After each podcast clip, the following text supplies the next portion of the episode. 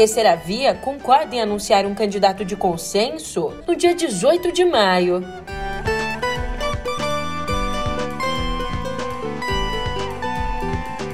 E PESP aponta que, sem Moro na disputa, Lula tem 44%, Bolsonaro 30% e Ciro 9% das intenções de voto à presidência.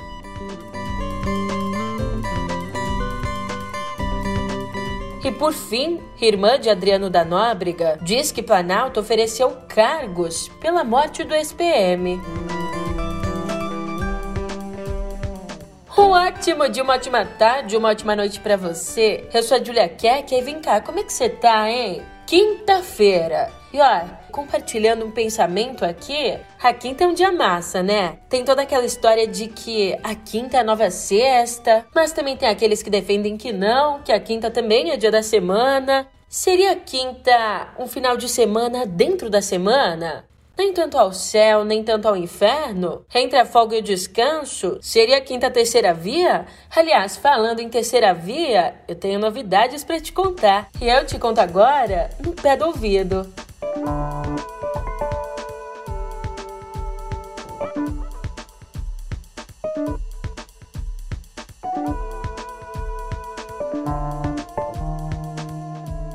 Pois é, depois aí de tanto vai e vem na terceira via, União Brasil, MDB, PSDB e Cidadania pretendem anunciar no dia 18 de maio o nome de um candidato de consenso à presidência da República. Essa decisão foi tomada numa reunião ontem entre os presidentes dos quatro partidos: Luciano Bivar, do União Brasil, Baleia Rossi, do MDB, Bruno Araújo, do PSDB e Roberto Freire, do Cidadania.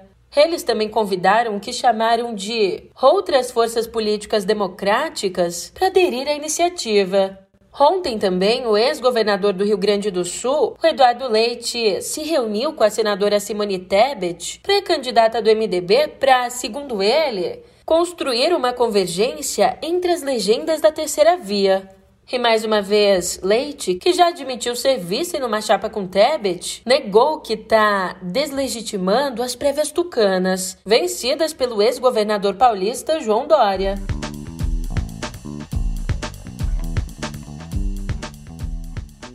Enquanto isso, o IPESP divulgou nessa quarta a primeira pesquisa eleitoral após a desistência do ex-ministro Sérgio Moro. Na simulação de primeiro turno, o ex-presidente Lula teria 44% dos votos, seguido pelo presidente Jair Bolsonaro com 30% e Ciro Gomes com 9%. Depois vem João Dória com 3%, Simone Tebet com 2% e André Janones com 1%. No segundo turno, Lula venceria todos os rivais. Venceria de Bolsonaro por 53% a 33%, ganharia de Ciro por 52% a 25% e também de Dória a 20%.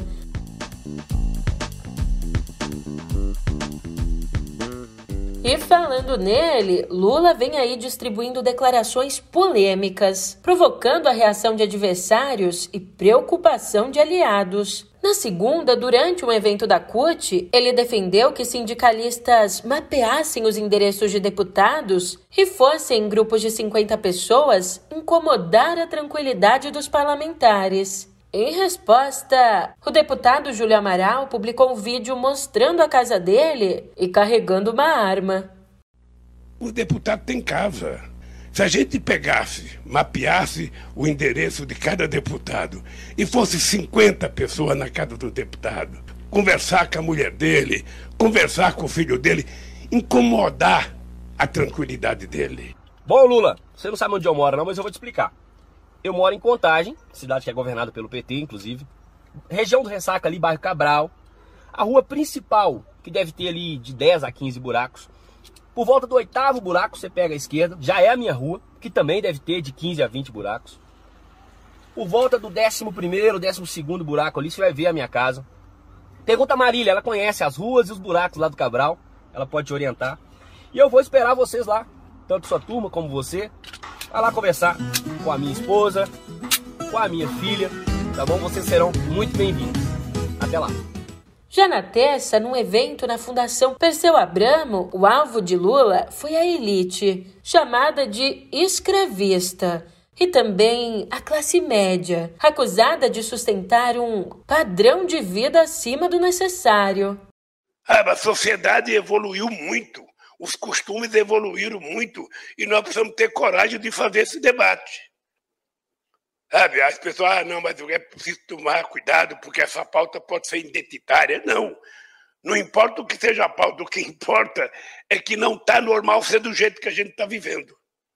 Aí a gente entra na questão do preconceito racial.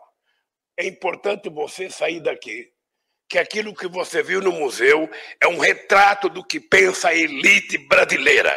Ela é escravista. Eles podem ser avançados num debate em Nova York, pode ser avançado visitando, sabe, Paris, pode ser, sabe?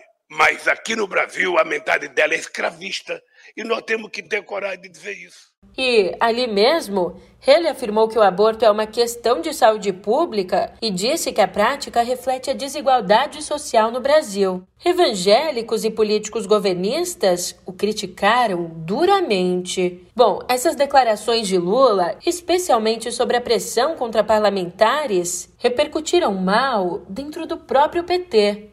Um petista ligado à cúpula do partido disse que, abre aspas, é para ter cautela, porque nós não podemos ficar dando munição ao adversário numa campanha. Já a opinião sobre o aborto causou menos desconforto porque reflete uma posição historicamente defendida pelo partido. Como analisou Igor Guelou, abre aspas, para alguém considerado uma raposa imbatível, Luiz Inácio Lula da Silva está apostando em um jogo arriscado para desenhar o seu caminho até o segundo turno da eleição presidencial de 2022. Desde que entrou mais publicamente na disputa, o petista tem procurado a enorme casca de banana que o pinta como um radical incurável a cada esquina. Fecha aspas.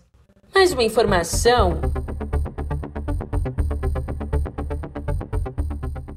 Uma escuta feita em fevereiro de 2020 pela Polícia Civil do Rio traz acusações de envolvimento do Palácio do Planalto na morte do ex-PM miliciano Adriano da Nóbrega. Na gravação, feita com autorização judicial, a irmã dele, Daniela Magalhães da Nóbrega, diz ao Matia que até cargos foram oferecidos para que Nóbrega virasse um arquivo morto.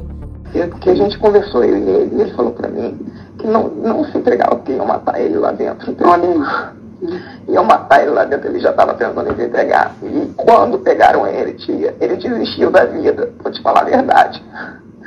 Ele, eu vi meu irmão tentando se matar, eu vi, entendeu, à noite, aqui em casa. E, na verdade, ele se entregou, entendeu, tia? Ele se entregou, entendeu? Ele não quis ir, porque ele sabia que iam matar, ele já sabia da ordem que saiu para que ele fosse um arquivo morto. Ele era um arquivo morto para todo mundo já. Entendeu? Já tinham dado cargos comissionados no Planalto já pela vida dele, já fizeram uma reunião com o nome do Adriano no Planalto, entendeu? Ele já sabia tipo já, entendeu? Foi um complô mesmo e outra coisa, tia, vou te falar. O que é mais triste que a minha mãe ainda não sabe. A minha amiga, que é advogada, que trabalha na Defensoria Pública, muito conhecida, conhece muita gente, chegou aqui ontem, porque ela era muito amiga dele também. Ela falou, Dani, sabe o que me deixou mais triste? Ela falou, chorando muito. Ela ouviu o HC, o teu irmão, o Ministério Público não tinha mais nada do teu irmão. Teu irmão, tipo assim, ele ia ser, tipo assim, não ia mais é, ficar como foragido. Já tinha sido liberado. Além de comandar a milícia do Rio, Adriano era suspeito de participar de um suposto esquema de rachadinhas no gabinete da Alerj do hoje senador Flávio Bolsonaro. O Palácio do Planalto e os advogados de Daniela não se manifestaram sobre as gravações. Mas, durante a madrugada dessa quinta, quem decidiu comentar o áudio foi Fabrício Queiroz, que era amigo íntimo de Adriano da Nóbrega. Brasil, Queiroz falando aqui, eu quero relatar para todo o Brasil que eu recebi uma ligação do capitão Adriano. Capitão Adriano, no dia 24 de dezembro de 2019, onde ele me relatou que houve uma reunião dentro do Palácio Guanabara. Palácio Guanabara, que ficou acertado que não era para, para ele ser preso, e sim executado, o que aconteceu em fevereiro. O que a irmã dele, chorando, angustiada, relata para sua tia, ela confunde palácio com planalto. Isso foi relatado para mim pelo Adriano, que teve uma reunião e essa reunião foi contada para ele, foi pelo um amigo de turma de polícia dele que se encontrava dentro do palácio, um colega de polícia dele, deve ser coronel, major, capitão. Brasil acima de tudo, verdade acima de tudo, Deus acima de todos.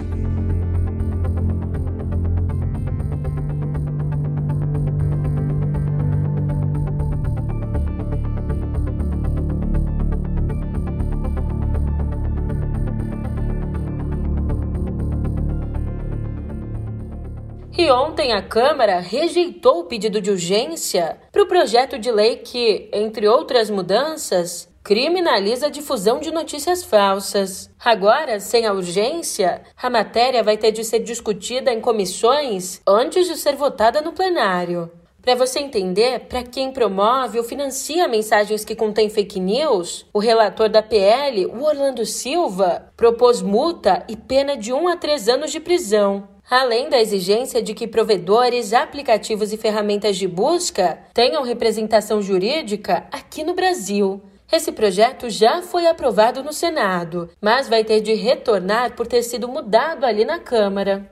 Já fora do Brasil, ontem, a vice-primeira-ministra da Ucrânia, Irina Vereshchuk, recomendou aos ucranianos que vivem no leste do país que fujam enquanto podem. O alerta vem diante da movimentação de tropas russas em direção à região de Donbass, deixando um rastro de destruição de supostas atrocidades, conforme abandonam áreas que controlavam no resto da Ucrânia. Ontem, em conversa por telefone com o premier húngaro Viktor Orban, o presidente russo Vladimir Putin voltou a negar que os soldados russos tenham cometido crimes de guerra, por mais que as imagens feitas por satélite mostrem o contrário.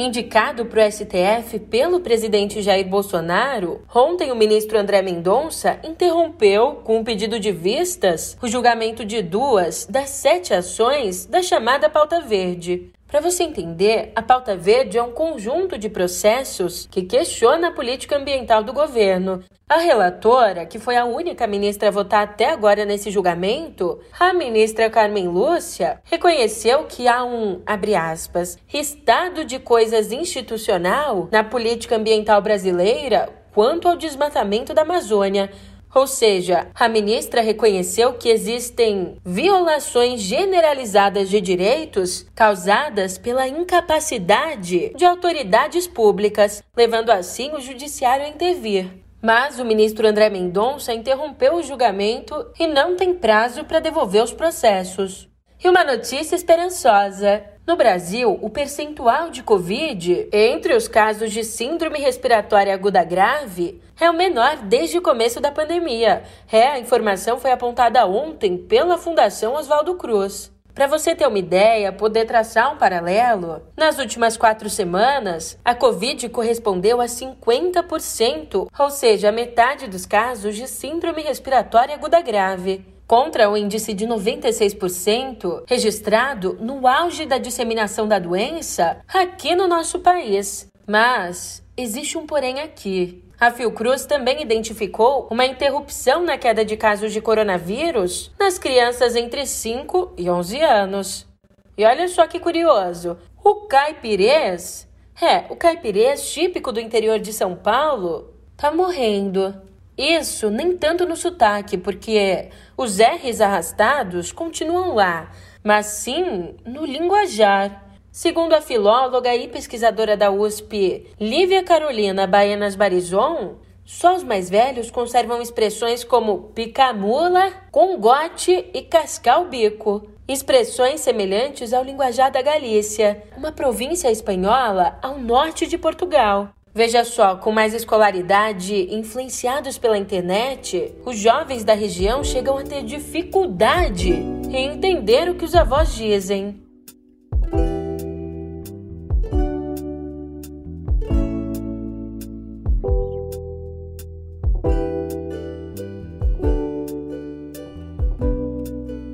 Nessa semana, os cinemas nos trazem um caleidoscópio de estilos e nacionalidades. A começar pelo Brasil, com o longa A Mesma Parte de um Homem. Vamos rezar. Senhor, dá-me esperança para vencer minhas ilusões, para ampliar os meus desrisões uma narrativa fragmentada, o filme de suspense psicológico conta a história de uma mulher numa fazenda que vê a vida dela se transformar com a aparição de um desconhecido sem memória. Tão estranho você ver marcas, sentir dor e não lembrar de como aconteceu. Você não lembra de nada mesmo? Quem é ele? Ainda também brasileiro, o longa Mar de Dentro, de Dainara Toffoli, mostra uma publicitária diante de uma gravidez indesejada. Me conta, o que, que é? Eu tô grávida. A gente vai dar um jeito. Não cabe um filho na minha vida agora. Mas na minha cabe. Você vai carregar um bebê durante nove meses? Vai dar de mamar depois? Não, né? Já da Itália vem o filme Trepiani, de Nani Moretti, um drama sobre o envelhecimento que retrata três famílias que vivem ali no mesmo prédio. E ó, esse aí tinha tudo para cair num dramalhão, mas não cai não. Renato è guasto. Si dimentica sempre tutto, a volte anche come si chiama. E forse non dobbiamo lasciargliela più. Che fa Beatrice? Dorme? Sì, tu torna presto però, che non mi piace stare da sola. Ma non sei più da sola adesso. Non fare il furbo. Torna presto, ti prego. E no quesito cinema pipoca, a dica é Sonic 2, a segunda adaptação do consagrado videogame da SEGA. Oh, great, the Winter Soldier.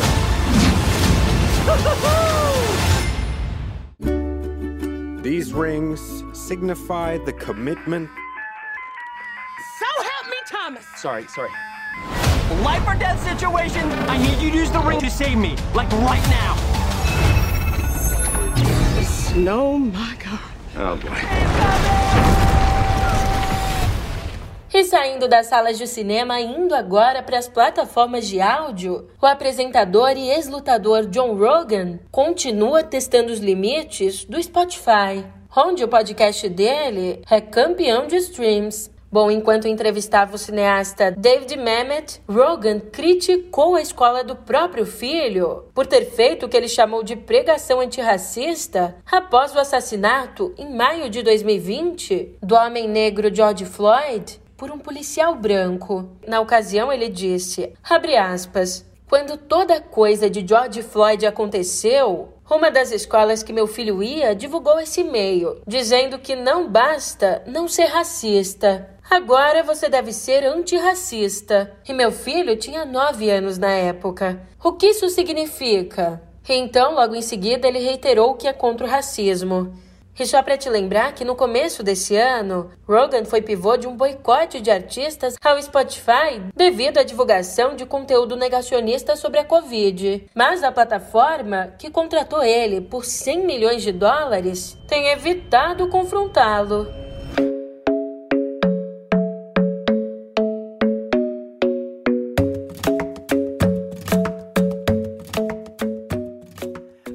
Eu te conto aqui em Cultura que o cantor Ed Sheeran foi inocentado de uma acusação de plágio na canção Shape of You, um grande sucesso de 2017. O artista de grime Sammy Switch e o produtor Ross O'Donoghue o acusavam de copiar linhas e frases específicas da música OI, composta pelos dois em 2015. Então, a justiça inglesa concluiu não haver provas de que Ed Sheeran tivesse copiado, consciente ou inconscientemente, a canção da dupla e ó, para você saber aqui, Shape of You só foi a música digital mais vendida de 2017 e a primeira gravação a atingir a marca de 3 bilhões de streamings no Spotify, além de obter mais de 5 bilhões e 600 milhões de visualizações no YouTube.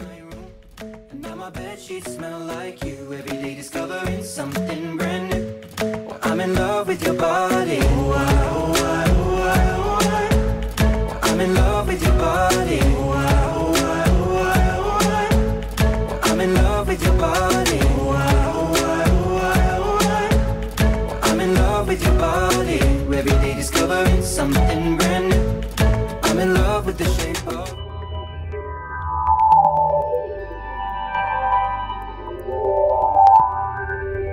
Aqui em Cotidiano Digital eu te conto hoje que a Uber anunciou que passará a mostrar o endereço de destino e o valor total da viagem antes que os motoristas parceiros aceitem a corrida. Até então, o motorista só viu uma estimativa do percurso até o ponto de encontro do usuário. E olha, a atualização do aplicativo já está disponível em todas as capitais do país. A medida que visa diminuir as desistências e os cancelamentos de corridas no aplicativo deixou muitos motoristas insatisfeitos. Segundo eles, a empresa também mudou a forma de calcular o valor que é repassado, diminuindo do valor final a porcentagem de lucro dos parceiros que é cobrado do passageiro, entre outras atualizações.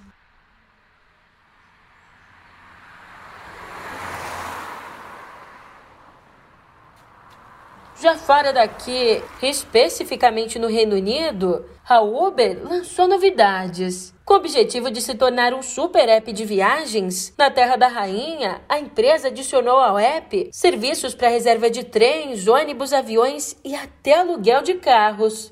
Falando em novidades, a Xiaomi lançou a nova linha de smartphones Redmi 11 aqui no Brasil. Disponíveis lá fora, no mercado internacional desde janeiro, os quatro modelos serão comercializados oficialmente no país. Só que se você quiser comprar um smartphone, vai ter que colocar a mão no bolso, porque os preços estão salgados, chegam até 4 mil reais.